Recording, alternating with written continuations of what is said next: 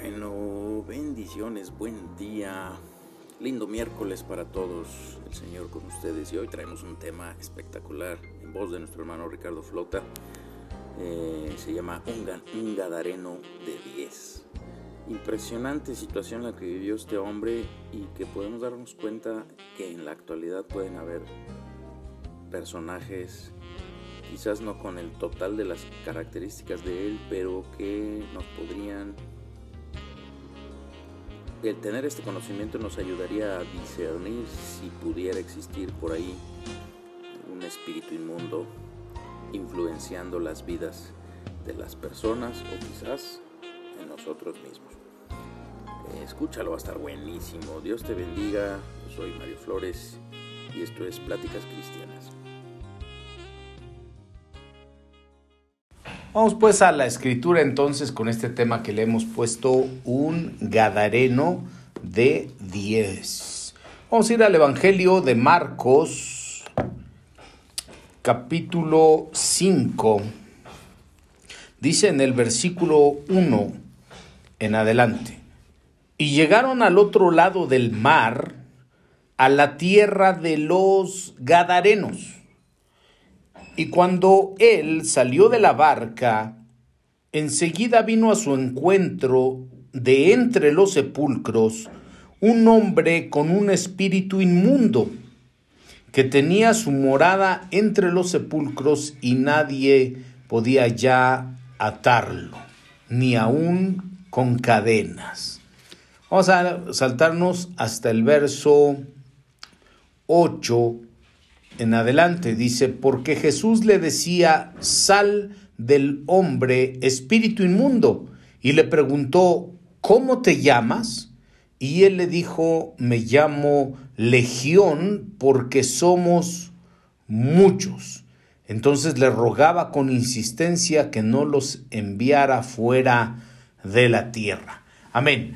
En el nombre bendito de nuestro Señor Jesucristo, le rogamos a nuestro Padre Dios que Él nos auxilie, que nos ayude en este día con su santa palabra, que nos la dé, que nos otorgue el entendimiento, la gracia y la sabiduría para compartirla y para aprenderla, para tomarla, para atesorarla y ponerla por obra y en el nombre de Jesús que sea para bien de su pueblo, ¿verdad? Que el pueblo sea bendecido y que el nombre del Señor sea exaltado. Amén.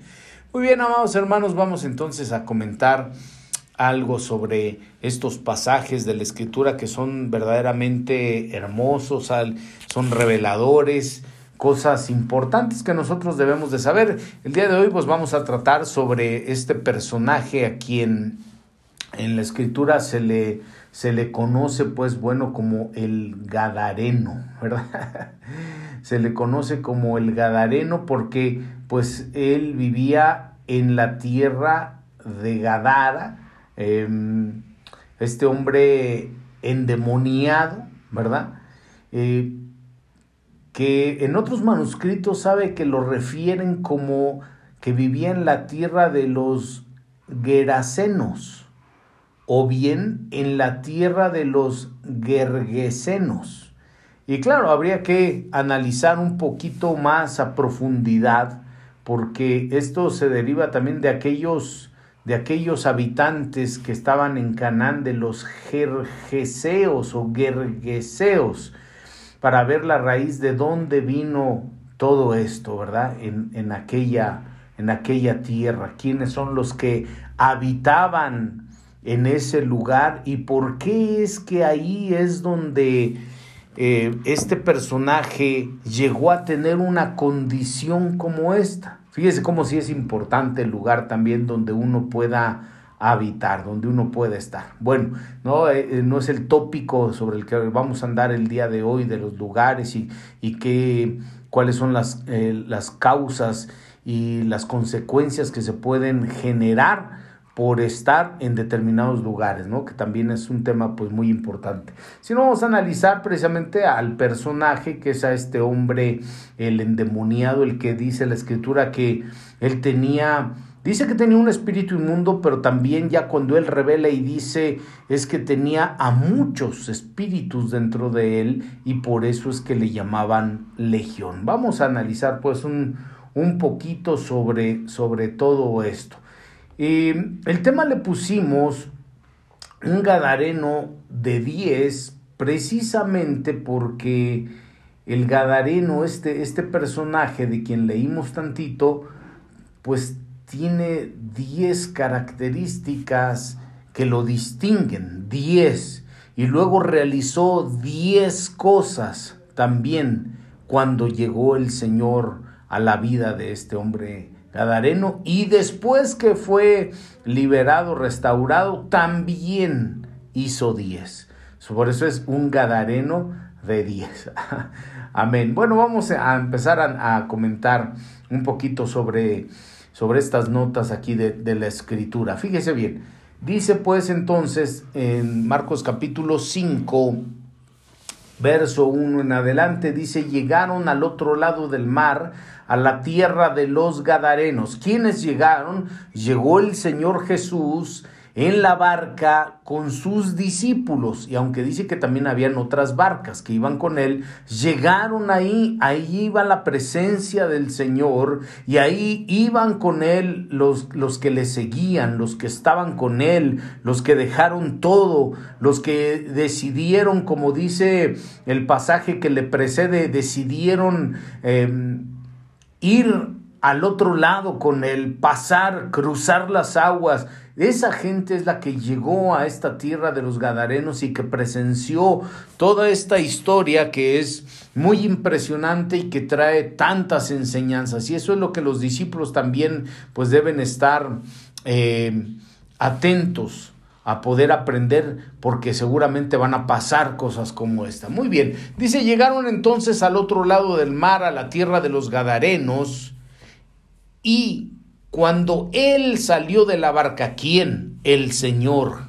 Cuando el Señor Jesús salió, cuando puso los pies, mire, cuando la planta de su pie tocó aquella tierra de los Gadarenos, empezaron a suceder las cosas, porque dice, cuando Él salió de la barca, enseguida vino a su encuentro de entre los sepulcros un hombre con un espíritu inmundo.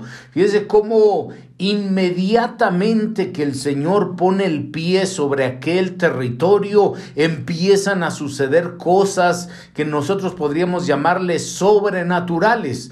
Y eso es lo que pasa cuando la presencia de Dios visita un lugar, cuando llega una tierra. Miren, no importa si a lo mejor es una tierra infestada por espíritus demoníacos inmundos, cuando la presencia del Señor llega ahí, empiezan a suceder cosas. Mire, se empieza a alborotar todo el mundo espiritual porque saben que ha llegado el Creador, que ha llegado el Señor, que ha llegado aquel que tiene poder y autoridad, en el que el mismo pasaje anterior había reprendido a los vientos, había reprendido al mar para que pudieran cruzar y llegar a aquella tierra que porque esos vientos sabían que iba la presencia del Señor, querían impedirlo, pero no hay viento que impida que la presencia del Señor llegue cuando él ha determinado llegar un lugar para hacer una obra poderosa, una obra de liberación, una obra de misericordia, una obra para, para hacer en favor de alguien, no hay impedimento que sea suficiente. El Señor puede levantarse y reprender toda oposición que hay para que se cumpla el propósito de Dios. Así es que cuando él salió, mire, vino inmediatamente a su encuentro este hombre que tenía tal condición. Oiga, este personaje gadareno estaba verdaderamente mal.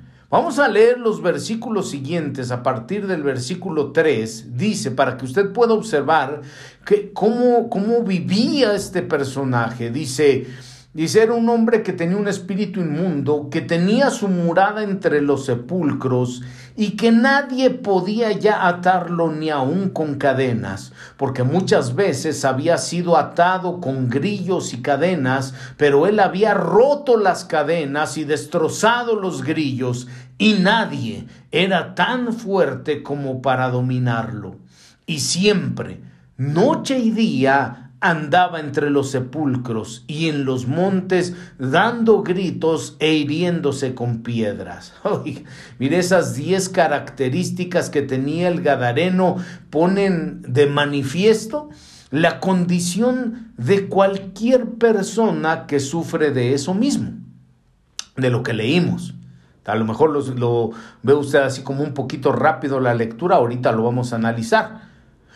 Tal vez algunos eh, no tengan todas esas condiciones que, de las cuales sufría este hombre gadareno, pero tal vez haya alguien que tenga una o varias de esas características. Y si es así, hermano, hay que poner mucha atención porque se puede estar en riesgo de llegar a tener una vida tal cual la del Gadareno. Vamos a verlo. ¿Cuáles son esas 10 condiciones o esas 10 características que tenía este personaje? Y mira, a lo mejor hay alguien que se identifique pues con algunas de ellas. Dice, Marcos capítulo 5, verso 2, vamos a estar trabajando en ese pasaje, dice la escritura. Y cuando él salió de la barca, enseguida vino a su encuentro un, de entre los sepulcros un hombre con un espíritu inmundo. Número uno, la primera característica o condición que tenía este personaje es que es alguien que tiene un espíritu inmundo, así como se oye, inmundo. Eso sabe que es lo que provoca que la gente como este hombre o como algunos de la actualidad hace que tengan una conducta inmunda. Voy a tratar de explicarlo de manera sencilla, porque a veces la gente quiere pensar que cuando alguien está eh, en tal condición que, que tiene un espíritu inmundo en ellos, piensa que ya forzosamente tiene que ser alguien que, que voltee la cabeza como el famoso exorcista de la película, ¿verdad? O la, la, la, la, personaje, esa protagonista, la endemoniada, o que ya empiece a caminar como araña en las paredes, en los techos, saque la lengua de tres metros y cosas por el estilo. No precisamente tiene que hacer así la manifestación. Claro, hay manifestaciones así, pero Alguien que tiene un espíritu inmundo es aquella persona que tiene una conducta inmunda. Aquella persona que eh, lleva una tendencia hacia las cosas de inmundicia. que sus palabras, sus pensamientos, sus intenciones, sus deseos son así. ¿Cómo? inmundos. Las acciones que realiza es la que lo hace ponerse en evidencia qué es lo que porta ese, esa persona, ese personaje, en este caso alguien de la actualidad, porque podrá ser que a los ojos de, de las demás personas pueda camuflajearse como alguien normal, pero a los ojos del Señor no. Ya si alguien conoce la palabra del Señor y es observador, se dará cuenta y dice, uy, este sin duda tendrá algo por ahí, porque la manera en cómo habla, en cómo piensa, en cómo actúa, en cómo realiza las cosas, en cómo reacciona, qué es lo que siempre anda buscando. Mire, cuando ya alguien está solo pensando y de eso habla, porque habla de lo que tiene su corazón, solo anda pensando en las cosas inmundas, lo sucio, lo inmundo. Le voy a poner un ejemplo para que entienda. Alguien que solo anda pensando, viendo cosas, por ejemplo, de pornografía, de pornofonía, de cosas sensuales, que siempre sus, sus, pensamientos son así lasciviosos, que sus intenciones, que ve que su conducta es inmunda. Mire, espero que nadie se enoje de los que están escuchando a través de esta sintonía hermosa de, de radio, pero se imagina aquellos jóvenes, aquellos jóvenes que, eh, que andan eh, de novios y que su comportamiento fuera a ser así, Dios guarde y libre. Lo harán los jóvenes inmundos, los jóvenes del mundo, ¿verdad? Pero que, que, ya andan haciendo cosas sucias, indebidas, pues, en el noviazgo. O, o aquellas personas que, siendo casadas, cometen eso con otra persona, que en ese tipo de relación, en cosas sucias, en cosas de inmundicia. Y hermano, no, no solo es en esa área, por supuesto, no solo es eso lo que lo lleva a, a la inmundicia, que la Biblia sí lo marca de una manera un poquito, un poquito clara y tajante para para poner en evidencia la suciedad que hay. Pero sabe que muchas veces, imagínese a, la persona que se ha ensuciado el corazón, la boca, las manos, y que luego quiera ir a servir al Señor así, con las manos sucias, porque le pegó a su mujer, porque robó, porque eh, derramó sangre inocente, porque hizo lo indebido con esas manos, porque agarró lo que no debía, está inmundo.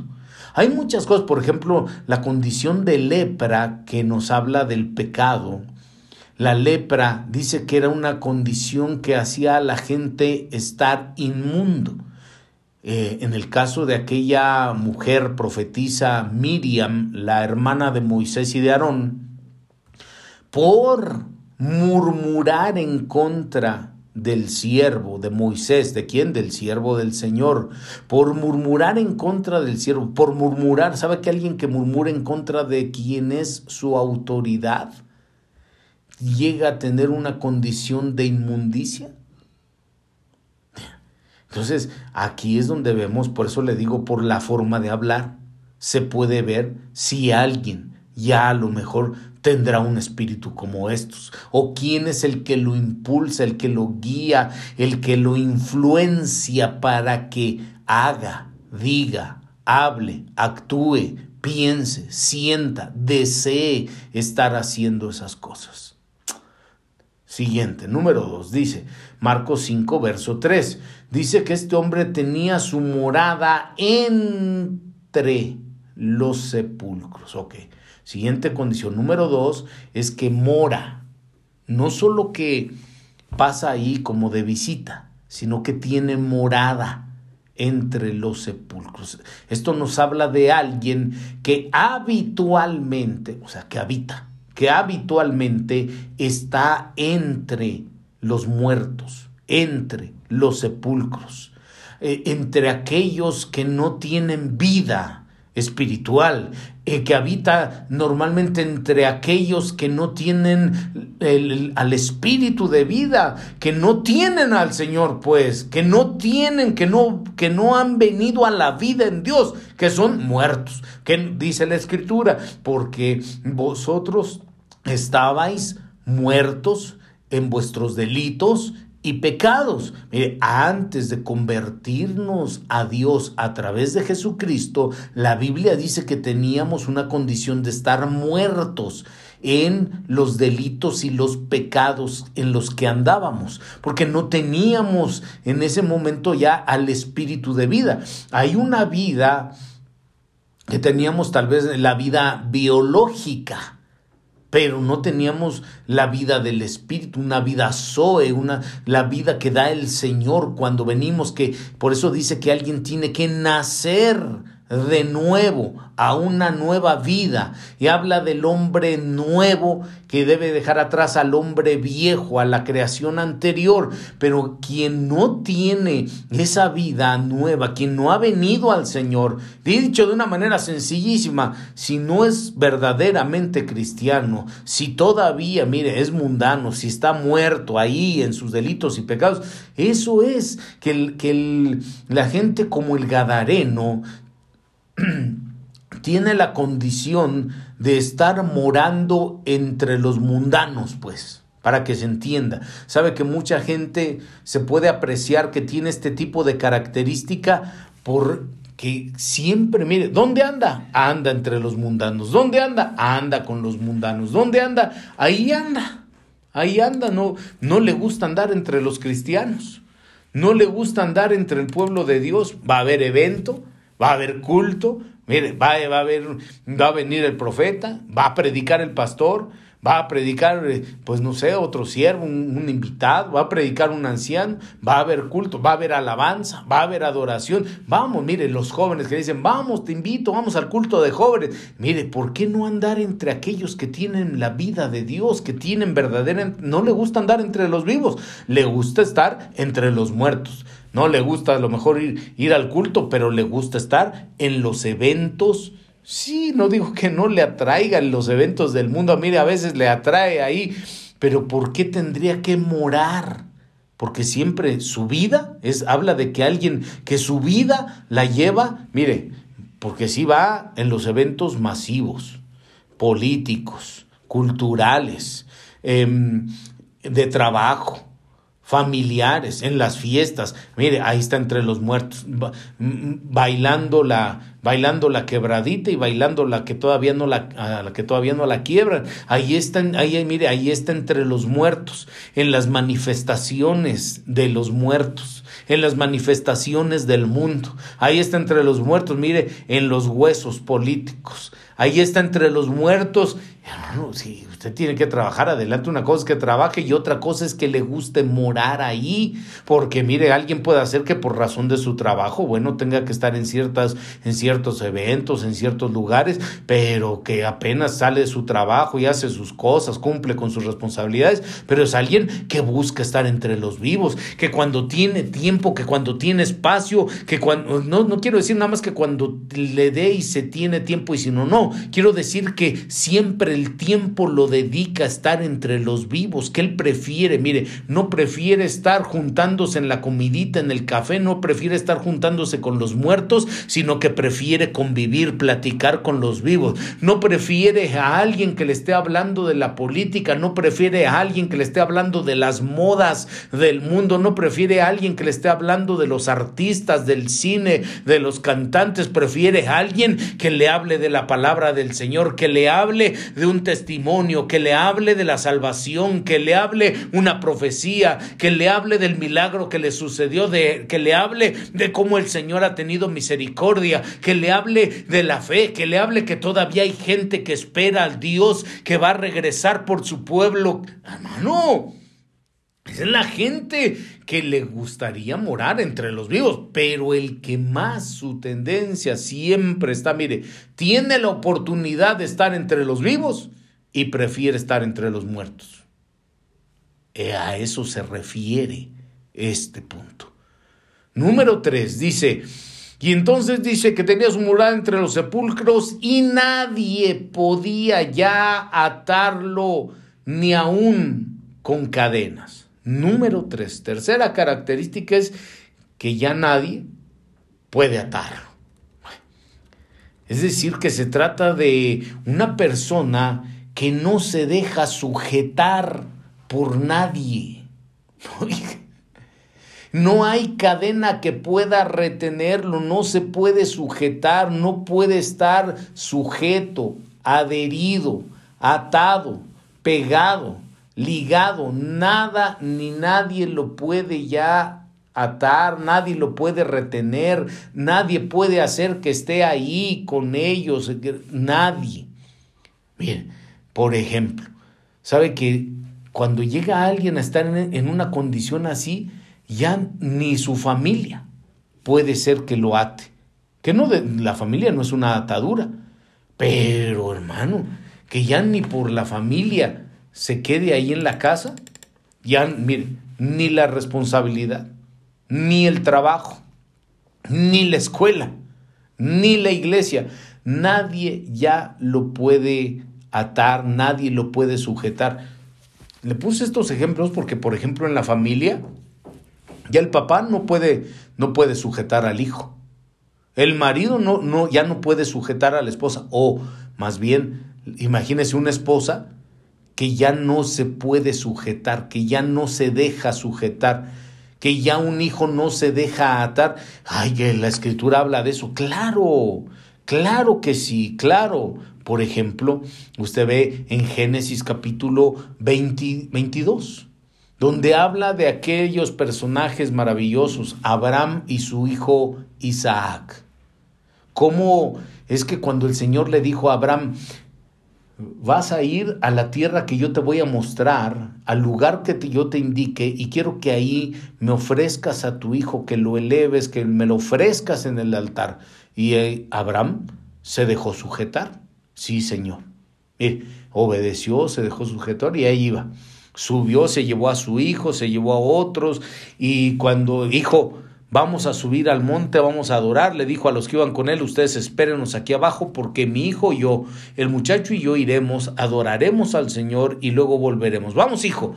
Y el hijo se dejó, se sujetó. Sí, papá. Sí, lo que tú digas, papá. Mire, se sujeto, ahí subió. Hijo, nada más que cárgate la leña, el fuego, el cuchillo y todo. Sí, papá. Mire, bien sujeto, Isaac. Ahí va. Hay que subir, sí, papá, subieron. Este es el lugar, no en donde tú quieras, sí, papá. Y cuando dice la escritura que llegaron a ese lugar, dice que entonces Abraham ató a su hijo y ya atado lo puso en el altar. Ay, que muchas veces la gente dice, ay, es que este, hay que atar a los hijos al altar. Pero eso es a lo mejor porque no ha leído bien tal vez porque no ha leído eh, correctamente. Pero si usted analiza con detenimiento, mire, no me quisiera detener mucho acá en este pasaje, pero déjeme, mm, lo, voy a, a mostrar. Dicen Génesis capítulo 22, en el verso 9, le voy a leer, dice la versión de las Américas. Llegaron al lugar que Dios le había dicho y Abraham edificó allí el altar, arregló la leña, ató a su hijo Isaac y lo puso en el altar sobre la leña. Es decir, primero lo ató y después lo puso en el altar. Cuando un padre sabe cómo sujetar, sabe cómo atar, sabe cómo hacerlo, su hijo está sujeto, entonces el padre lo puede colocar en donde el padre sabe que debe colocarlo. En el caso de Abraham, lo puso sobre el altar, ya atado Isaac. No, no es que lo puso en el altar y ya ahí luego lo amarró en el altar. Yo le invito a que usted lea su Biblia, que lea las distintas versiones y se va a percatar porque es una diferencia bien grande. Porque y dice, atemos a nuestro hijo al altar. Bueno, ok, usted lo ata ahí, pero después cuando le quiere poner en otro lado, después no lo puede quitar. Es decir, mire, qué bueno, los hijos deben servir al Señor. Amén. Deben llevar una vida espiritual. Amén. Pero se imagina un padre que le diga a su hijo, a ver, vamos a servir al Señor. Sí, papá, aquí estamos sirviendo. Pero cuando llegue a la casa le dice, hijo, hija, eh, arregla tu cuarto hijo, hija, eh, ve por favor a hacer, ve a hacer este mandado, hijo, hija, vamos a comer, ven ya, hijo, hija, vamos a salir, y que el hijo o la hija le diga, no, sal tú, yo no quiero, come tú si quieres, yo, yo no tengo hambre. Ah, mi cuarto no, ¿por qué? Que, que lo haga mi mamá, que lo haga otro, no quiero, estoy cansado hijo, cumple con tus responsabilidades, haz la tarea.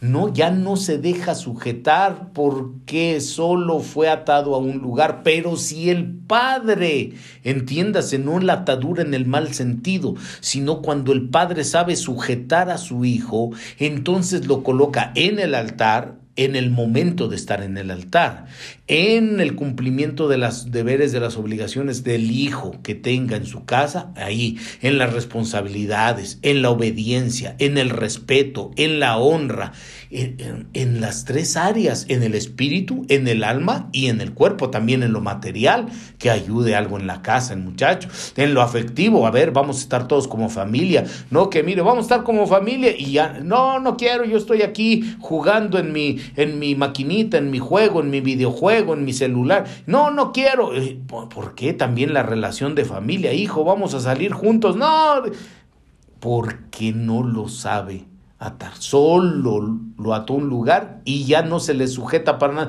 No, este, hijo, hijo, ¿por qué estudia pues también para la escuela? Ah, no, es que, es que voy a orar. Sí, claro, tiene que orar, por supuesto, pero no porque ore o no porque vaya al culto de jóvenes o no porque sirva en la iglesia, no por eso va a dejar de cumplir con las otras responsabilidades de la casa y de la familia, las tres áreas, espíritu, alma y cuerpo, ser una persona equilibrada. A eso me estoy refiriendo. Le puse este ejemplo nada más para que sepa que sí hay eh, el deber de que uno le toca sujetar y la otra persona le toca estar sujeta.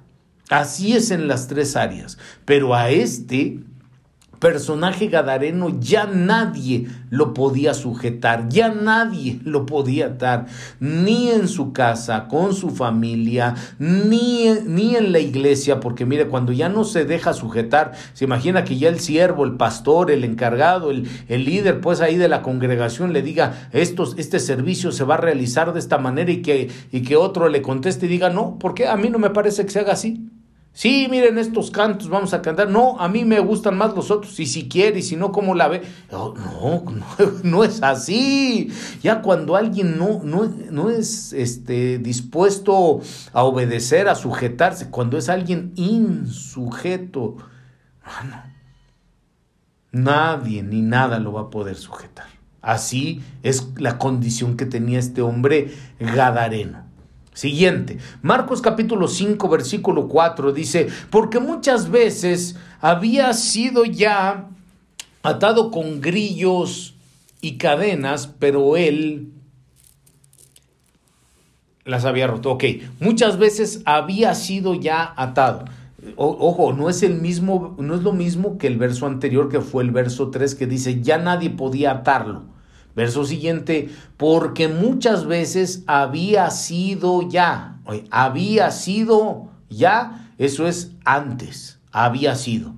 Es decir, la siguiente característica es que este personaje es alguien con ataduras del pasado. Había antes, antes sí había sido atado, antes.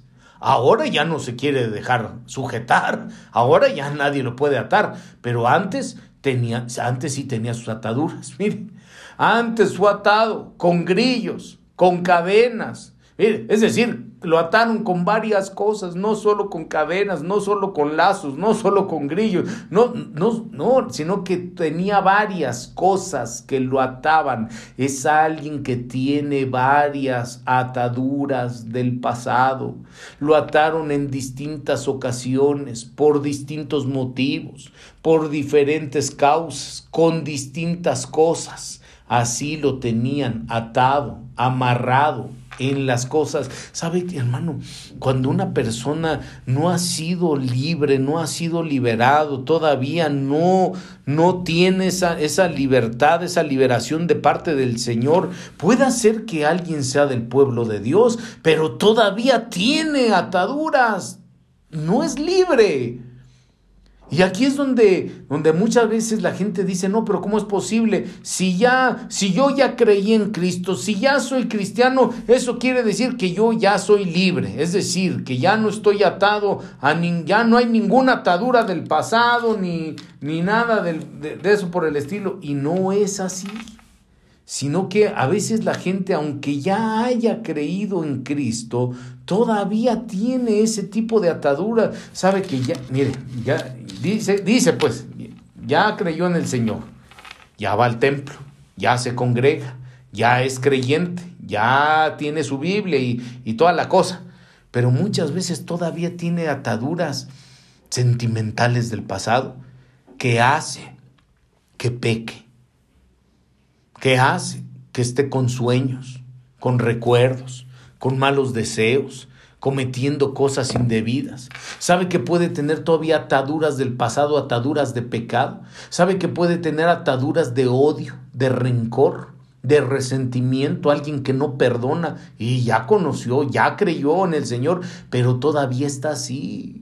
Atado a ese tipo de cosas, mire, atado a, tal resentimiento porque no se olvida de lo que le hicieron, pues cuando era niño, cuando era jovencito, cuando fue adolescente y le pasó tal cosa, y no perdona, tiene una atadura terrible del pasado.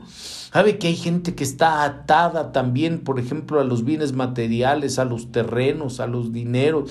Tiene una atadura de dinero y no se la puede quitar. Hay gente que tiene ataduras terribles. O, o imagínese aquellas personas que estuvieron involucradas en las cosas espirituales, pero en las cosas espirituales de las tinieblas, que iban a consultar con la bruja, que iban a que les hicieran un trabajo, una limpia, una rameada, que siempre, mire, su confianza la tenían en los amuletos y se consagraban. ¿Sabe cuántas veces hay gente que desde niño, desde niñas, de pequeñitos, sus propios padres, a lo mejor en la ignorancia, queriendo hacer algo bueno, lo ataron a las cosas malas, que lo vistieron que es la, es la fiesta del santo, del no sé qué, del Juan Diego, de que los vistieron, no sé si de, eso, de la morena, de la güera, saber, lo vistieron de, de virgen, de, de, saber de qué lo vistieron y le pusieron una atadura de idolatría, un, lo ataron a un ídolo, lo ataron a, a las cosas que implica eso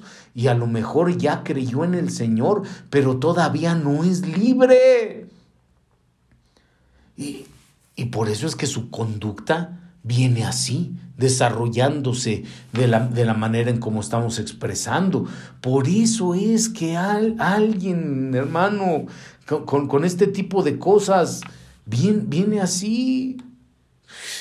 Mire, dice en el Evangelio de Juan, capítulo 8, a partir del verso 31 en adelante, usted ahí lo checa, porque esto nos habla de gente que ya ha creído en el Señor y que no es libre. Dice entonces Jesús decía a los judíos que habían creído en Él, ya habían creído en Él. Y le, entonces Jesús, le voy a repetir el verso, decía, el Señor hablándole, a los que ya habían creído en Él, y les, les dijo, si vosotros permanecéis en mi palabra, verdaderamente sois mis discípulos y conoceréis la verdad y la verdad los hará libres. Es decir, que para que haya una libertad en el Señor, no es solo con creer en Él, sino que es un proceso que se debe llevar. ya creyeron en el Señor, ahora permanezcan en la palabra. Y después para que al permanecer en la palabra lleguen verdaderamente a ser los discípulos del Señor. Y cuando alguien llegue a ser discípulo del Señor, entonces llegará a conocer la verdad. Y cuando conozca la verdad, entonces la verdad los hará libres. Antes no. Antes no, pero dice el verso 33 de Juan 8, ellos le contestaron, somos descendientes de Abraham y nunca hemos sido esclavos de nadie. ¿Cómo dices tú, seréis libres? Jesús les respondió, en verdad, en verdad os digo que todo el que comete pecado es esclavo del pecado. Mire, tiene las cadenas de esclavitud del pecado según de aquello que lo domine, a lo que esté atado, es a lo que es esclavo, es decir, no tiene libertad. Pero decían, no, nosotros sí somos, no son libres, que sí somos, ya creímos en ti. Pero aunque hayan creído, todavía ni siquiera, ya creyeron, pero no permanecen. No permanecen en mi palabra. Mire, y la gente dice que sí cree, pero no permanece en su palabra ni permanece en el culto, ni permanece en los discipulados, ni permanece leyendo, ni permanece estudiando, ni permanece, en, no permanece en su palabra. ¿Cómo va a llegar a ser un discípulo? ¿Y para qué quiero? Para que cuando sea discípulo conozca la verdad. Y entonces la verdad los hará libres. Ah, no, yo ya con que creí, ya, ya conozco la verdad. Según aquí el Evangelio de Juan, no. Si a alguien no le gusta, bueno, que lo analice y ya si tiene algo que reclamarle a alguien, que a ver si se atreve a reclamarle a aquel que mandó escribir estos versículos, porque aquí lo dice, pues. Ah, pero entonces, sí, porque la escritura dice que el Señor Jesús dijo, yo soy el camino, la verdad y la vida. Y entonces ya con eso es suficiente. No, no es suficiente. No es suficiente con creer, no es suficiente. Es, hay que llevar ese proceso para llegar a estar libres de todas las ataduras. Por eso es que la gente, a pesar de estar en el camino cristiano, muchas veces todavía hay cosas que lo atan y son los que Em, las cosas del pasado, pues que la, vida, por la vida que llevaba, eso se va rompiendo, eso el Señor lo va haciendo libre, eso el Señor lo va liberando, lo va liberando, lo va liberando, lo va liberando. Por eso qué importante es que usted permanezca en la palabra, que permanezca ahí. Claro, no solo se trata de oírla, no solo se trata de aprenderla, se trata de aprenderla y ponerla por obra, empezar a vivir lo que le marca la palabra, porque ahí es donde usted como discípulo conoce la verdad y va siendo libre el Señor lo va liberando de todas esas cosas. Que se mire todo lo que le ataba del pasado en el nombre de Jesús. Declaramos en este día que sea libre usted en el nombre de Cristo. Oiga. Dice la escritura entonces, punto siguiente, punto número 5, porque hermano, ya, vamos avanzando con el tiempo, dice, y entonces este dice, había roto las cadenas y destrozado los grillos. Sí, quinta característica del Gadareno, eh, la violencia. La fuerza mal empleada, la violencia. Por eso es que dice que él destrozaba, no dice, ah, este, pedía la llave para quitarse. Con la violencia los hacía pedazos, añicos. Esto habla de alguien que hacía costumbre a quitarse las cosas de encima, quiere quitar, o que quiere ser libre de algo, pero no es con violencia, no es así, no es destruyendo, no es destrozando, no es así.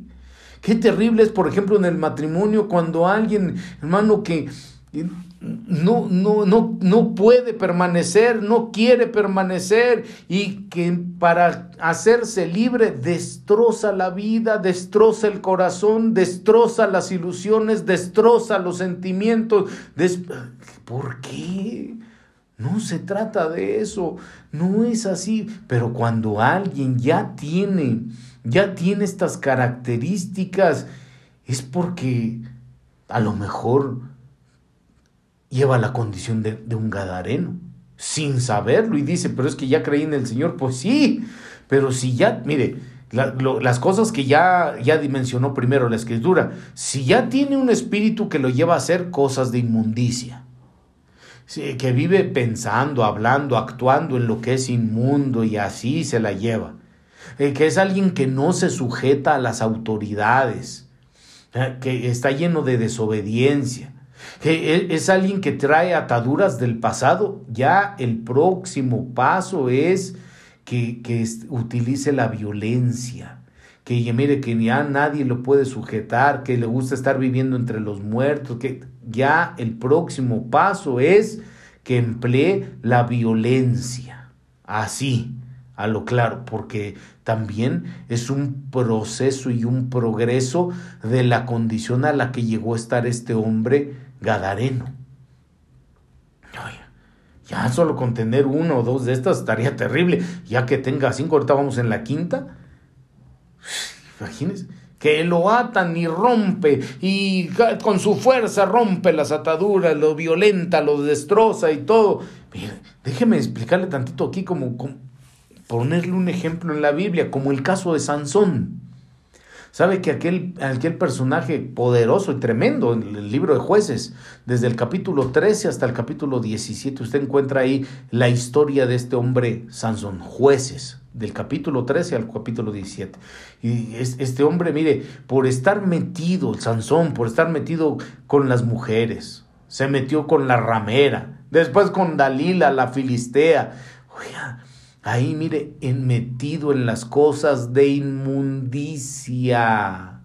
Por eso es que le ataron de distintas maneras cuando ya estaba y por llegar, mire, al fin de sus días, ya, ya después de haber hecho tanta cosa, le ataban, dice la Biblia, que le ataron con sogas nuevas, le ataron con otras cuerdas frescas, le ataron sus trenzas, le ataron el cabello, lo ataron varias veces, lo ataron en tres ocasiones, le ataron de distintas maneras y en distintas ocasiones. Pero dice la Biblia que él siempre rompía las ataduras. Es decir, mire, es alguien que no se deja sujetar, entiéndalo en buen sentido de, la aplicación que le estoy dando a este pasaje. Mire, no se dejaba, eh, rompía y, aquí yo, yo hago lo que quiero, yo soy libre, jaja, nadie me domina. Y, hermano, ya mire, no, no, no, no, no, no, no se dejaba sujetar con nadie. Ni cuando fue joven dice que se dejaba sujetar. Dice pues que descendió a Timnat y ahí vio a una filistea y le dijo a sus padres, eh, tómenla por mujer para mí, yo quiero esa. Mire, ¿por qué? ¿Sabe? ¿Por qué tendría que ser un joven así? Que descienda a Timnat. ¿Por qué tendría que descender cuando el joven tendría que ir en ascenso? ¿Por qué tendría que descender a Timnat cuando debe ascender a Jerusalén? No tendría nada que estar haciendo. En Timnat dice donde estaban los viñedos de los filisteos. ¿Por qué tendría un joven que ir donde están los viñedos? Las vinaterías, pues, las fiestas donde hay chupe, trago, alcohol, ¿Por qué tendría un joven que, donde están las filisteas? ¿Por qué tendría? Hijo, no vayas a esa fiesta, hijo, mira, ahí están las filisteas, las mundanas, no te conviene. Pero como no se sujeta, mire, ahí van los anzones, ahí van.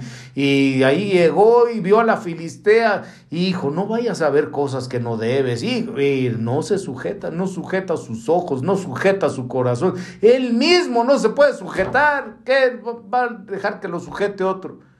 Papá, esta es la que quiero, pero es filistea, le dijeron sus papás, ¿qué acaso no hay una acá del pueblo de Dios que puedas tomar por mujer? ¿Por qué quieres casarte pues con, con esta filistea? No lo pudieron sujetar. Se casó pues con la filistea, claro. Tuvo sus consecuencias y le fue, pero como en feria, decimos por acá, le fue mal. Le, le fue mal. Ya, mire, cuando alguien llega a una condición así, es que ya va en un progreso de todas estas cosas que, vivió también pues el Gadareno. Le voy a leer tantito jueces 16 para que usted vea a partir del verso 19, 19 y 20 de jueces 16. Dice, y ella, ¿quién? Dalila la filistea, ella lo hizo dormir sobre sus rodillas y mandó llamar a un hombre que le rasuró las siete trenzas de su cabellera. Entonces sabe que la, el cabello representa la consagración. Mire, ya le quitaron eso, las siete trenzas que representa a los siete espíritus de Dios que operaban en Sansón. Le quitaron eso. Luego ella comenzó a afligirlo y su fuerza lo dejó. ¿Cómo no voy a vivir afligido si solo andaba metido ahí con ellas?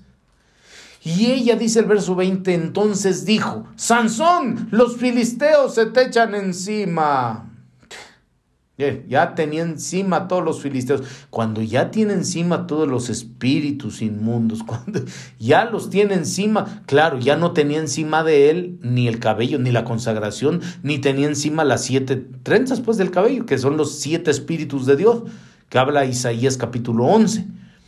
Ya no tenía, que era lo que antes operaba con aquel hombre, por eso tenía fuerza, poder, autoridad, él tenía el Espíritu de Dios, pero ahora lo que tenía encima era los filisteos, que aquí representarían a los espíritus inmundos. Mire que lo oprimían, lo afligían, ya no tenía fuerza, tenía encima pues a este, este tipo de entidades. Y dice, y él despertó de su sueño y dijo, ah, saldré como las otras veces y escaparé.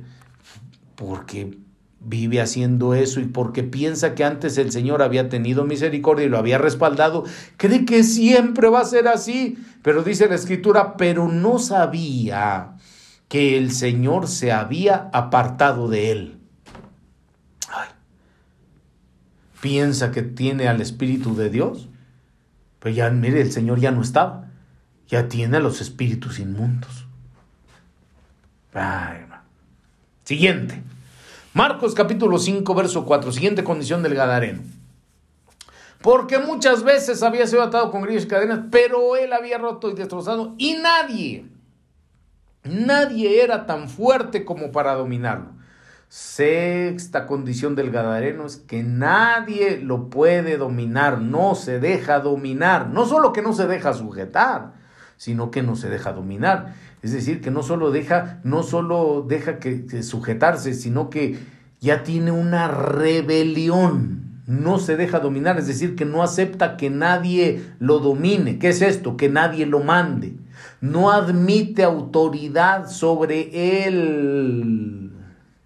No admite, porque cuando solo es que va, va en el progreso de que no se deja sujetar, pero todavía reconoce Ah, sí, papá, tú mandas aquí en la casa, pero, y mire, y no se deja sujetar, pero todavía reconoce que el papá es el que manda, que el pastor es el que manda en la iglesia. Bueno, el Señor, pues, pero guiado por el pastor, eh, que el jefe es el que manda en el trabajo. Pero ya cuando nadie lo puede dominar, mire, ya es una vida de total rebeldía, de desobediencia. Nadie lo puede dominar, ni él mismo se puede dominar. Es decir, es alguien indomable, incontrolable, no tiene dominio propio, ni él, que de menos que los demás lo puedan dominar. Eh, cuando alguien no tiene dominio propio, es porque, miren, no puede dominarse, no puede dominarse ni, ni para que no coma lo que no deba comer. No puede dominarse de ver lo que no debe de ver. No puede, mire, la gente no puede dominarse de no oír chismes. La gente no, no se domina a sí mismo, incontrolables, cuando ya están en una situación así, mire, le, le, dijo el Señor a Caín, Caín, el pecado está a la puerta, pero tú debes dominarlo. Si le dijo el Señor es porque se puede, porque se debe, pero mire, no lo hizo así. Sabe que cuando ya el pecado lo está acechando, a veces como Caín que quieren matar a los hermanos, el Señor los reprenda pero no siempre es de eso, a veces es otro tipo de pecado y lo estás echando y ya, el personaje, ay, ay, ahí está el pecado y me estoy resistiendo, pero como no, no, no se deja dominar por la palabra, por el, ni por el Señor, no se, ni él se domina, mire, cae en el pecado. ¿Qué de menos que se va a dejar dominar por alguien? No se deja, no acepta la autoridad de su padre, de su madre, no, una mujer que no acepte la autoridad de su esposo no, que porque va mejor, que autoridad del esposo, mejor que se va a ir a la marcha. ¿Qué marcha de qué? le estoy hablando lo que dice la escritura. Ay, no se trata ni de machismo ni de feminismo.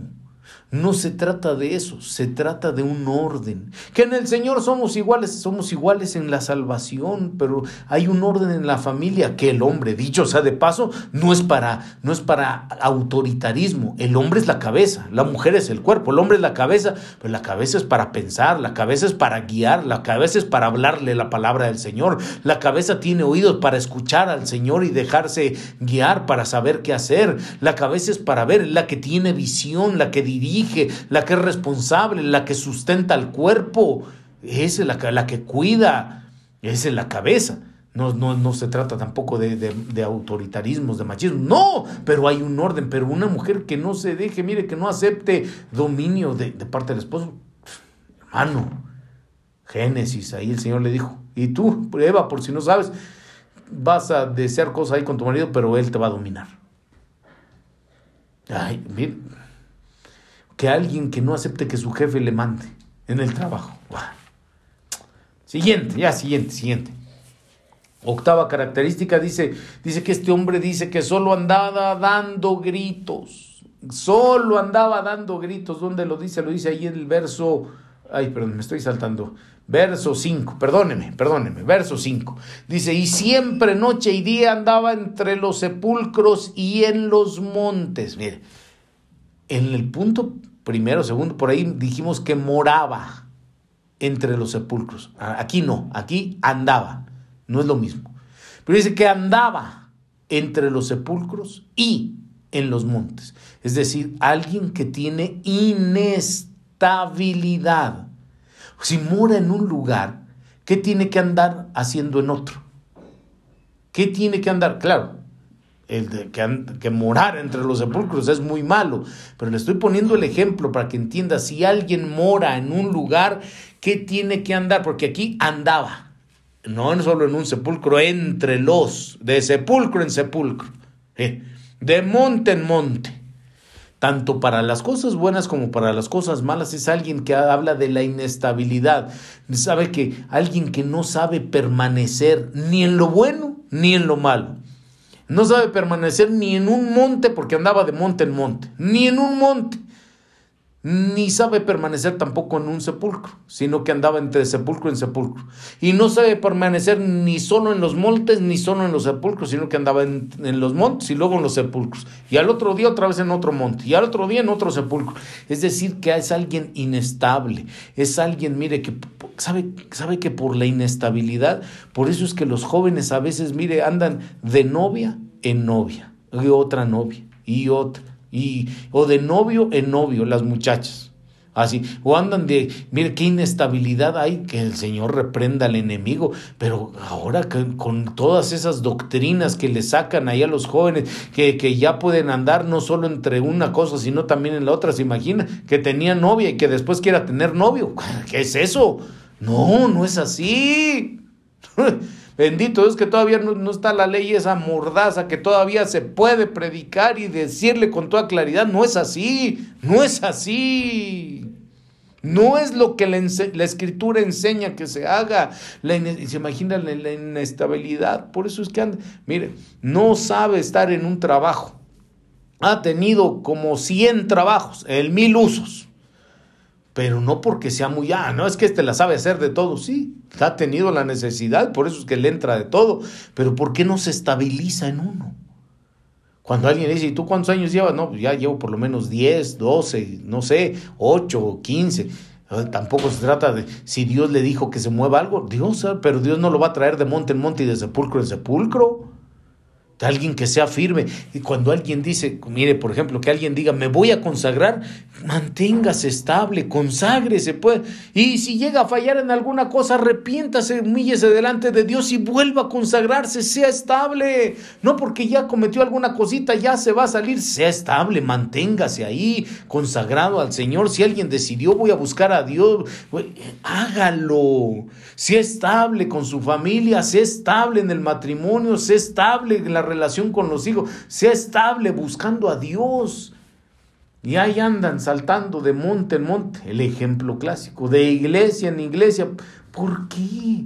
Establezcase, la Biblia dice en Deuteronomio capítulo 12, dice, dice, ahí te vas a congregar en el lugar que el Señor tu Dios elija para ti, de entre todas las tribus de Israel, en ese lugar que Dios, ahí en uno.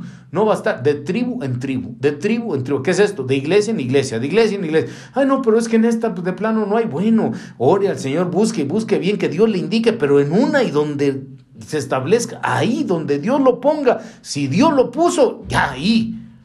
No, que no me puso. Bueno, vea donde Dios lo ponga, pero ya en donde Dios lo ponga. Porque muchas veces, sí, ya aquí, aquí merito es donde Dios me puso. Y mire, ahí se va para. Y no que Dios te había puesto, pero ¿eh?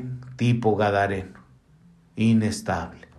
Y dice entonces también, dice, andaba ahí nada más, dice el verso 5, dando gritos.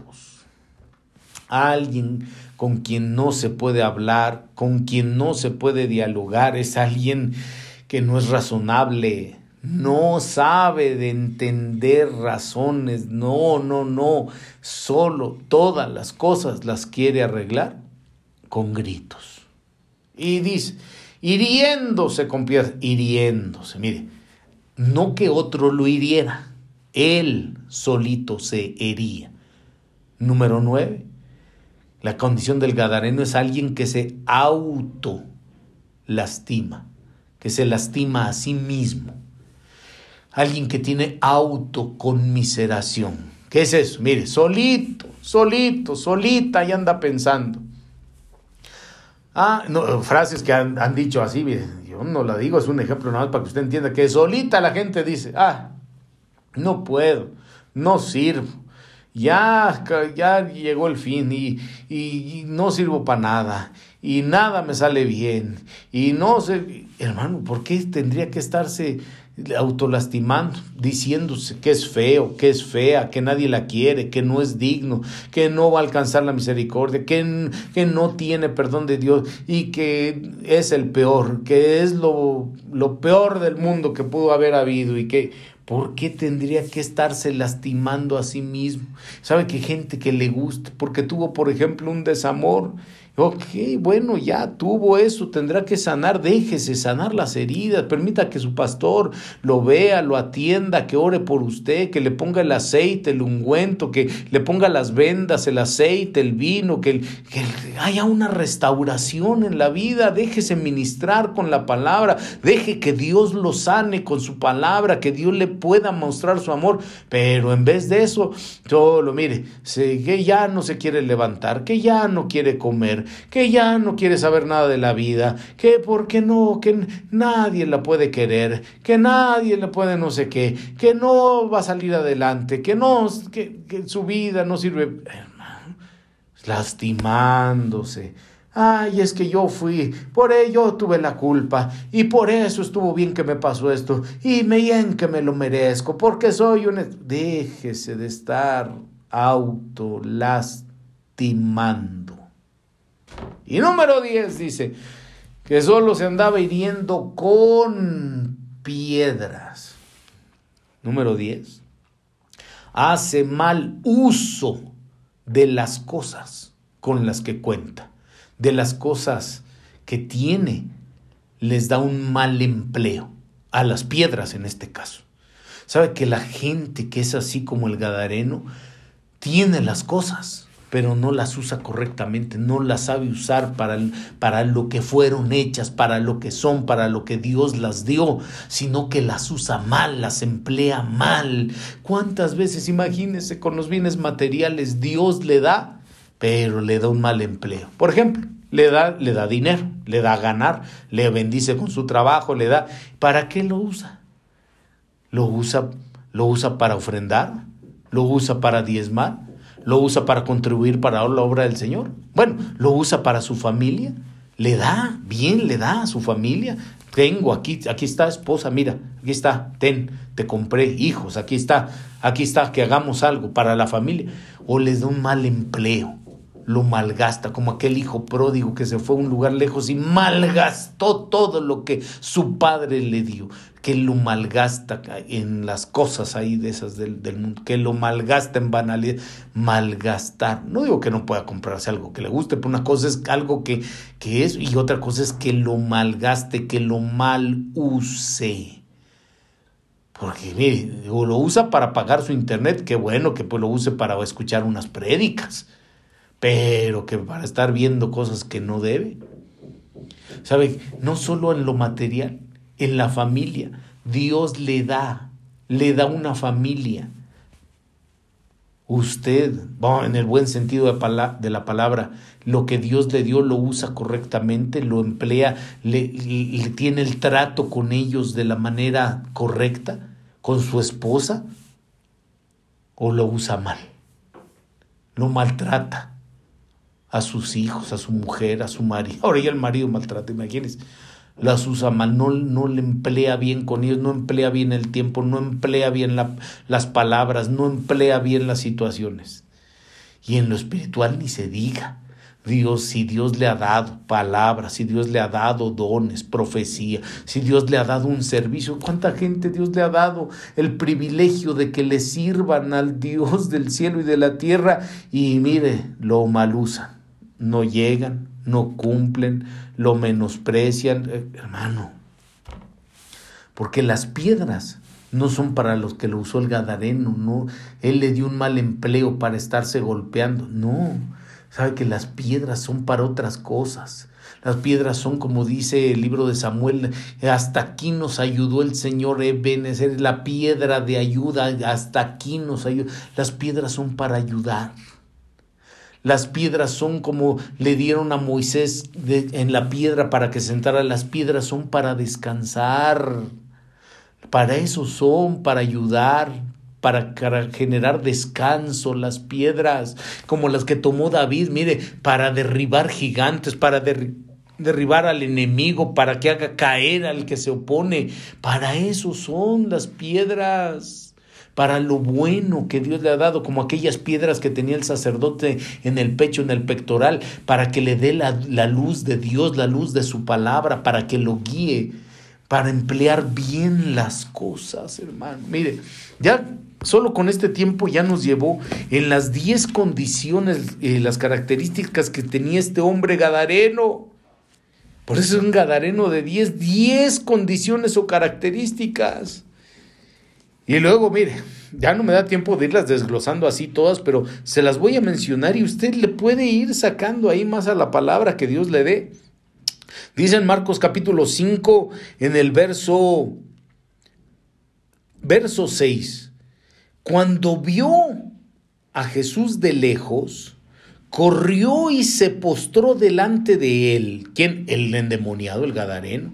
Mire, que alguien diga, ay, veo al Señor, y que alguien corra y, ay, mire, corrió, no corrió a otro lado, corrió a donde estaba Jesús, ay, que corrió, dice, y se postró, que alguien corra, se postre, que esté ahí, que se postre delante del Señor, no es garantía, hermano. También el endemoniado se postró.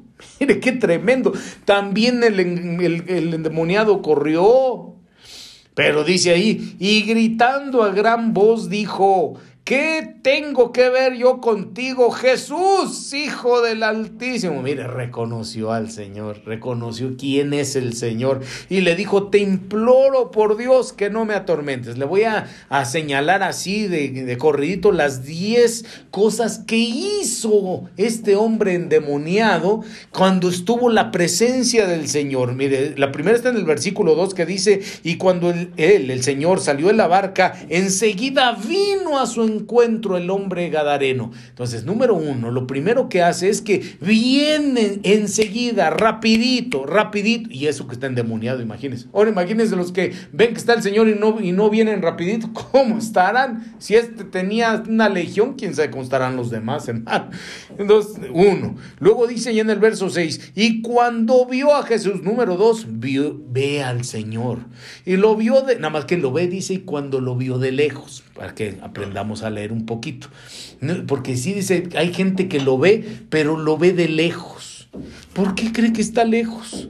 Claro, porque es alguien que dice ahí, como dice la escritura, el Señor mira de lejos al altivo. ¿Sabe que alguien cuando está de lejos, cuando lo ve de lejos, es, es así, altivo? O es alguien también que puede hacer que lo vaya siguiendo de lejos, como cuando lo niegan, cuando lo negó. Mira, aquel discípulo Pedro lo negó, lo seguía de lejos. Cuando es, ya tienen esa condición que lo ven, pero lo ven de lejos. Número tres, y corrió, mira, corrió. Tres, y se postró de alguien que se postró Número 4, verso 7. Y gritando a gran voz dijo, mire, ya está en el culto corriendo, postrándose y gritando y toda la cosa. ¡Ay, tú eres el Hijo de Dios! Dios altísimo, sí. Pero mire, lleno a lo mejor, hermano, no es garantía. Dios nos ayude, pero aquí está describiendo lo que hizo este hombre gadareno y le dijo, Jesús, Hijo del Altísimo, ¿Qué tengo que ver yo contigo? Ahí es donde ya se distingue a alguien que, mire, está libre, que es del Señor, que corre para el Señor, que rápido va con Él, que se postra y todo, pero que dice Jesús, yo quiero todo contigo, yo quiero que estar cerca de ti, yo quiero tu presencia. En cambio, el Gadareno es el que le dice, ¿qué tengo que ver contigo? Es alguien que no quiere con las cosas de Dios, que puede hacer que hoy se postre, pero cuando sale del templo, su conducta hace apreciar que es alguien que no tiene nada que ver con Jesús. Es alguien que, mire, está dando gritos, ¡ah! Grita de júbilo, Jesús, Hijo del Altísimo. Pero afuera grita groserías, grita majaderías, grita mentiras. Es, pues ahí se ve la diferencia. Entonces aquí, mire, gritó. Y luego dice, te imploro, le imploro. Diez cosas que hizo el hombre gadareno. Esas son las cosas que hace un endemoniado cuando la presencia del Señor se manifiesta. Qué precioso, mire hermano, cuando desciende la presencia del Señor. Sí, en medio del culto también, ahí en su casa, si usted le busca, en el lugar donde esté, que descienda la presencia del Señor. Y cuando ya ve que alguien se porta así, pues ya usted sabe qué es lo que, lo que está. ¿no? Porque dice en el verso 9, y le preguntó, ¿cómo te llamas? El Señor preguntó, y él le dijo, le responde, responde al Señor, me llamo Legión porque somos muchos. Y entonces le rogaba, mire, alguien que ruega con insistencia, pero le, rogara que, que lo dejara. Diez cosas que hizo este hombre Gadareno. Envíanos con los cerdos, dijo pide que los envíen a las cosas inmundas, quiere ir a las cosas así. Hermano, mire, déjeme decirle rapidito nada más, porque no quisiera yo pues que pasara el pasaje sin, sin comentarle esto de la legión. Por el tiempo a lo mejor no se le puedo decir tan desglosado, pero escuche. Sabe que muchas veces se ha escuchado por ahí y que dicen, ay, este hombre, legión, el endemoniado gadareno, ¿y cuántos espíritus es que tenía? Porque dice, y somos muchos, ¿cómo te llamas? Legión, porque somos muchos. Y entonces hay, pues hay estudios y todo que han dicho este, que tenía como, como 600. Y otros dicen, tenía 6 mil. Y otros dicen, no, tenía 12 mil. Por la, dan distintos números, pero la razón que dicen eso es porque algunos teólogos dicen, ah, es que ese es el número de soldados que tenía una legión romana. Sea el número que sea, seis mil, doce mil, diez mil, tres mil, lo que quiera. Pero dicen, es el número que tenía una legión romana. Y por eso, y eso es equivocado. Porque ¿quién le dijo que tiene que ser una legión romana? Si este Gadareno no era romano, no estaba en, en un lugar romano, era del pueblo del Señor. Por eso Jesús vino a él. Era del pueblo del Señor. Vivía en la tierra de Israel. Y el Señor Jesús vino a la casa, a, las ovejas perdidas de la casa de Israel, vino a él. no tenía por qué tener una legión romana sí tenía una legión. Pero mire, si algún día el Señor nos permitiera explicar un poquito más a fondo con tiempo sobre esto. Pero cuando usted puede ver qué es una legión, no solo es lo de los ejércitos romanos, porque el Señor, nuestro Dios, también tiene ejércitos, también tiene huestes. Dice, por ejemplo, en el libro de los números, usted lo puede encontrar, cómo es que de cada campamento, dice que había un, habían este, los formó en grupos de tres, las tribus de Israel, doce tribus, de tres tribus en tres tribus, hizo el Señor un abanderamiento. Entonces, por eso es que estaba la bandera de Judá, por ejemplo, Judá encabezada un, y luego la bandera de Efraín, la bandera de Rubén, la bandera de Dan pero cada uno de ellos y cada tribu era considerada una legión. Usted tal vez lee en su Biblia, lee tribu, ahí en el libro de los números, en ese pasaje donde, donde les dice cómo van a ir formados las y dice ahí cuando usted lee por ejemplo lee la versión eh, que es la versión de la Torá o sea la traducción hebrea pues al español y ahí usted ve como en vez de decir que son tribus, dice que son legiones. La legión de Judá tenía tantos miles, que era, fue, era la más numerosa. La legión de Rubén tenía tantos miles. La legión de Dan tenía tantos miles, así mire, cientos de miles de tal, tal, tal. Entonces, ¿qué, ¿cuántos espíritus cree que tenían. Claro, estoy hablando ahí de una legión buena, pero estoy hablando que son las legiones de Israel. Si este hombre era del pueblo de Israel, vivía en la tierra de Israel y llegó el Señor de Israel para liberarlo, ¿quién le hace pensar a cualquier teólogo que tenía que tener una legión romana? No es así. ¿Cuántos espíritus tenía? Hermano, podría tener cientos de miles. Se lo estoy dando nada más así como una lucecita para que vea, porque muchas veces se deja uno llevar nada más por lo que nos han dicho, ¿no? Y mire, eh, la condición de este hombre era muy terrible, muy terrible. ¿Cómo te llamas Legión? Porque somos muchos. Entonces él le rogaba con, con insistencia que no los enviara fuera de la tierra. O sea, que, que cuando el Señor estaba haciendo esa liberación para quitarle a todas, toda esa legión de espíritus, esos espíritus no se querían ir fuera, pero no que no querían irse fuera del cuerpo de Él. Dice el verso 10, le rogaban con insistencia que no los enviara fuera de la tierra. Aquí hay dos ángulos. Uno, que no los enviara fuera de la tierra, es decir, que, que, que los enviara a la dimensión espiritual que deben estar, ese tipo de espíritus, que los enviara a un abismo. O el otro ángulo es que no los enviara fuera de la tierra de los Gadarenos. Es decir, ahí habría que hablar sobre la territorialidad de los espíritus. Pero le rogaban que no los enviara fuera de la tierra y había allí una gran piara de cerdos paciendo junto al monte. Y los demonios le rogaron diciendo, envíanos a los cerdos para que entremos en ellos. Y él les dio permiso. Y saliendo los espíritus inmundos entraron en los cerdos, la piara unos dos mil, dos mil cerdos, ¿no? Imagínense, de aquí es donde también podemos entender con claridad en la palabra, aparte de otros pasajes, dicho sea de paso, pues, son luces para que valga la pena pues escuchar la palabra. Fíjese cómo ahí en los cerdos, en esos animalitos, entraron los espíritus, estos, los espíritus inmundos.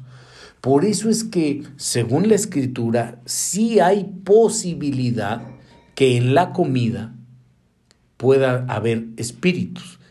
No estoy diciendo que en todos los casos, ni estoy diciendo que solo en el puerco o en los cerdos. Estoy diciendo que en la comida puede haber una contaminación espiritual. Como dice en el Evangelio, que cuando Judas, Judas Iscariote, tomó el bocado de pan, probó el bocado de pan, se llevó el bocado de pan a la boca, Satanás entró en él.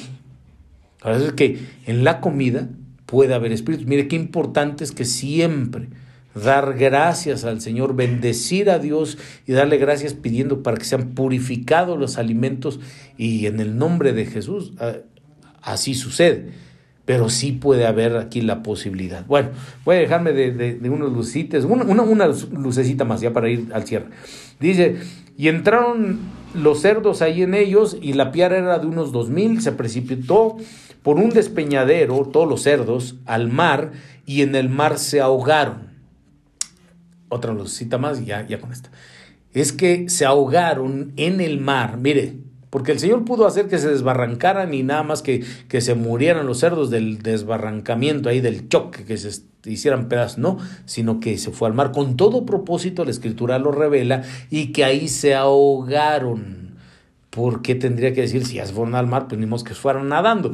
Claro, lo que está enseñando es que, fíjese cómo todos esos, esa legión, ese ejército de espíritus, eh, que había tenido en una condición tan deplorable, que una vida tan triste que llevaba este hombre gadareno, que lo habían afligido quién sabe por cuánto tiempo, pero el Señor había llegado para hacerlo libre y, y el destino de esos de ese ejército que había oprimido al gadareno, el destino fue ahogarse en el mar, así como sucedió con los egipcios cuando Israel salió de Egipto libre, cuando el Señor hizo esa liberación poderosa a aquellos que habían tenido oprimidos al pueblo de Israel, así como usted y a mí algún día estuvimos oprimidos en el mundo en Egipto. Y mire, cuando se cruzábamos el mar ahí, cuando se cruzaron las aguas, hermano, es decir, nosotros en el bautismo, pues, que dice Corintios es, cuando cruzaron y los egipcios quisieron ir tras ellos, mire, los egipcios fueron ahogados. Eso, esto es también una, una referencia a eso, que el Señor trae una libertad, hermano. Tal vez haya habido una condición terrible como la de aquel hombre gadareno, en donde se, se estuvo ahí pasando por tantos años de esa manera terrible, viviendo entre los sepulcros, sin sujeción, estando lleno de cadenas del pasado, con ataduras. Tal vez se vivió así, con una estabilidad terrible, hermano, en donde no se pudo permanecer en ningún lado y eso trajo sufrimiento no solo a, al gadareno, a la gadarena, sino a su familia, a la gente que le rodea, en donde, mire, nadie lo podía dominar, una rebeldía terrible, lleno de desobediencia, lleno de cosas inmundas, en donde donde había, hermano, solo gente, en donde, no sé, con gritería, con, con piedras, hiriéndose a sí mismo, llenos de, de autojustificación, llenos de dolor. Tal vez había una vida así, terrible, repudiado por la gente, este, este pobre Gadareno Nadie quería estar con él, con ella, nadie, nadie quería estar con este personaje. Le tenían miedo, le, le tenían pavor, le tenían repudio. Pero mire, cuando el Señor llegó a aquella tierra, las cosas cambiaron para este personaje, porque eso es lo que hace el Señor, que cuando llega a la vida de alguien, las cosas van a cambiar para romper, no, no solo ataduras de cadenas así, sino romper todo lo que lo liga al pasado, romper con todas las cosas de inmundicia para hacerlo verdaderamente libre, para quitarle esa condición. Eso es lo que hace. Dice la escritura entonces, avanzamos verso 14, y los que cuidaban los cerdos huyeron y le contaron en la ciudad y por los campos y la gente vino a ver qué era lo que había sucedido. Y vinieron a Jesús y vieron al que había estado endemoniado. porque normalmente así es la gente.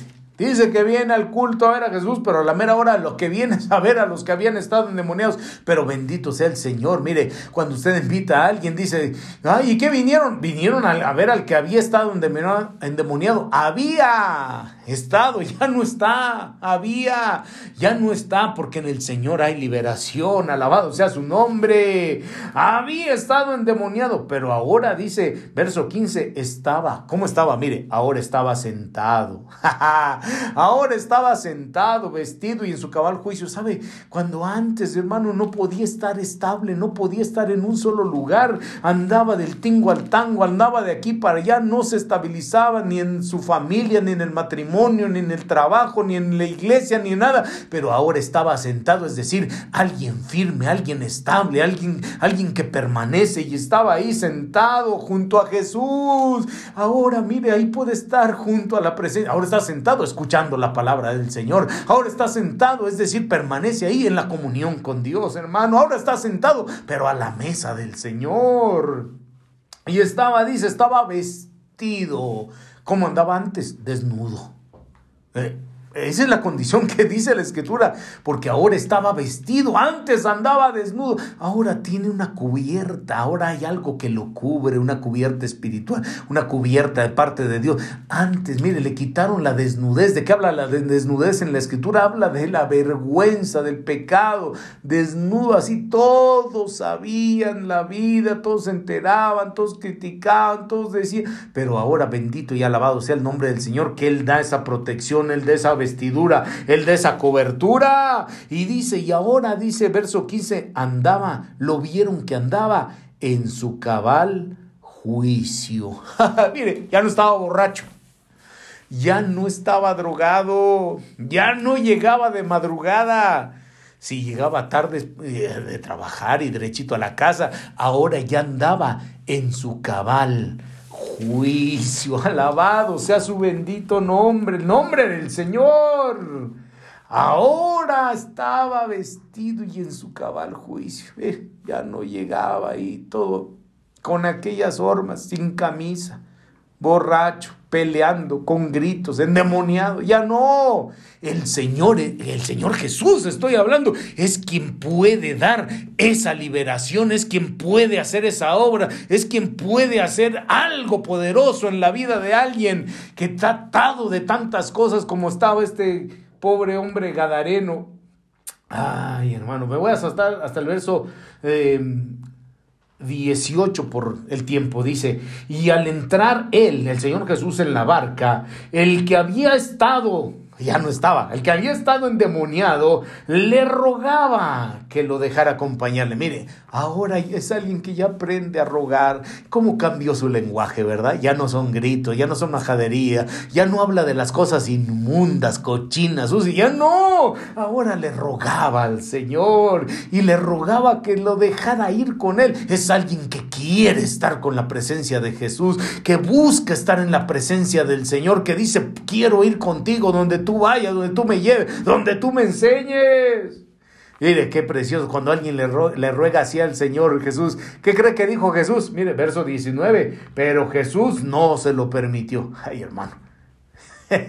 que toda la gente a lo mejor espera que dijera Jesús, ay, sí, ven, vente, vente, ex endemoniado. No, no, no a todos los llama. Sí, a los libera, los hace su pueblo, pero ya para que anden con él, ya como discípulo, ya como pastor, ya como apóstol, no a todos los llama. No cualquiera se sube en la barca de Jesús. Oiga, mire qué secreto tan poderoso. Pero si usted tiene el privilegio de andar en la barca con Jesús, que el Señor dice, vamos del otro lado, y usted dice, sí, Señor, yo estoy decidido a lo que tú digas en la profundidad. No importa si van a haber vientos, olas, yo sé que tú vas conmigo, la barca no se va a hundir, la barca no la va a ser detenida, yo sé que tú vas a estar ahí, tú vas a traer la calma. Vamos a llegar al otro lado, vamos a llegar a las metas, a los objetivos, al propósito, al destino que tú tienes, Señor, para mí. Qué precioso que usted vaya a ir, porque no cualquiera entra en la barca con Jesús. Mire, eh, Jesús no se lo permitió, sino que le dijo, vete a tu casa, uno, vete a los tuyos, dos, y cuéntales cuán grandes cosas el Señor ha hecho por ti, tres, y cómo el Señor tuvo misericordia de ti. Alabado sea su nombre. Eso es lo que debe hacer alguien que ha sido liberado, que ha venido, que Dios le ha cambiado la vida para bien, librándolo de aquella condición gadarena en la que estaba, que vaya primero a los de su casa. Pues ya quiere irse de pastor, ya quiere irse de evangelista. No, primero que en su casa vean que usted ya cambió. Los primeros que van a ver son los de su casa. Mire, porque afuera los demás a lo mejor podrán ver. Ay, sí, no hombre, este qué bárbaro, qué cambios. Ahí los de su casa van a ver si, si ya no sigue andando en las mismas de antes. Primero en tu casa. y ahí, y ahí ahora compárteles la palabra. Ahora cuéntales, muéstrales con tus hechos, con tus acciones, con tus palabras, con tus pensamientos. Muéstrales cuán grandes cambios ha hecho el Señor en tu vida. Ay, Señor, gracias. Muéstrales las misericordia que Dios ha tenido contigo. Cuéntaselas y muéstraselas. No solo les digas, es decir, cuando llegue la oportunidad que tú también hagas misericordia, a lo mismo. Termino. Verso 20. ¿Y él quién? El Gadareno, que ya no estaba endemoniado. Él se fue, mire, ya obedeció, hermano. no se aferró, ahora yo con, no, no vas a decir lo que voy a hacer Jesús y, y me subo a la barca aunque tú no quieras. No, mire, se obedeció, ni rezongó. Sí, Señor, lo que tú digas. Y se fue y empezó a proclamar en Decápolis. Lo voy a dejar aquí por el tiempo, pero ¿qué es esto en Decápolis? Decápolis. 10, deca, 10, polis, ciudad, en 10 ciudades, en 10 lugares, porque tenía 10 condiciones que lo atormentaban. Hizo 10 cosas indebidas ante la presencia de Jesús. Por eso después él fue y proclamó en 10 lugares diferentes. Cuando hay una libertad, una liberación de parte del Señor. Alabado sea su bendito nombre. Amén. Muchas gracias nuevamente por escuchar esta prédica. Ah, buenísima, a mi parecer. Dios te bendiga. Y nos vemos próximamente con las siguientes prédicas y testimonios, pláticas cristianas. Eh, si gustas ponerte en contacto con nosotros, nuestro correo electrónico pláticascristianas.yahoo.com y por ese medio podemos estar en contacto. Dios te bendiga mucho. Saludos, bendiciones.